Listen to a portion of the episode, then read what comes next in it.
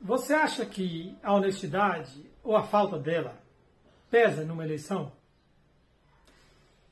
Confira esses dois vídeos. Deve ter roubado muito mais. Eu roubei e fiz. E eles não fizeram.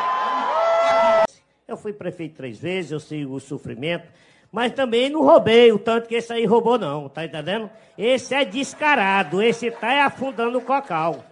Eu posso até ter tirado alguma coisa dado para os pobres, tá? Que a verdade ninguém pode ser tão sincero, tão Se eu não tivesse tido tanto direito, eu não tinha ido preso, né? O segundo cidadão a falar é tão esculhambado que chega a ser engraçado, né? Mas, é claro, não tem nada de divertido na corrupção. Na verdade, ela resulta em mais flagelos sociais, mais desigualdade. É um problema sério. Agora, outro detalhe: esses vídeos mostram figuras locais.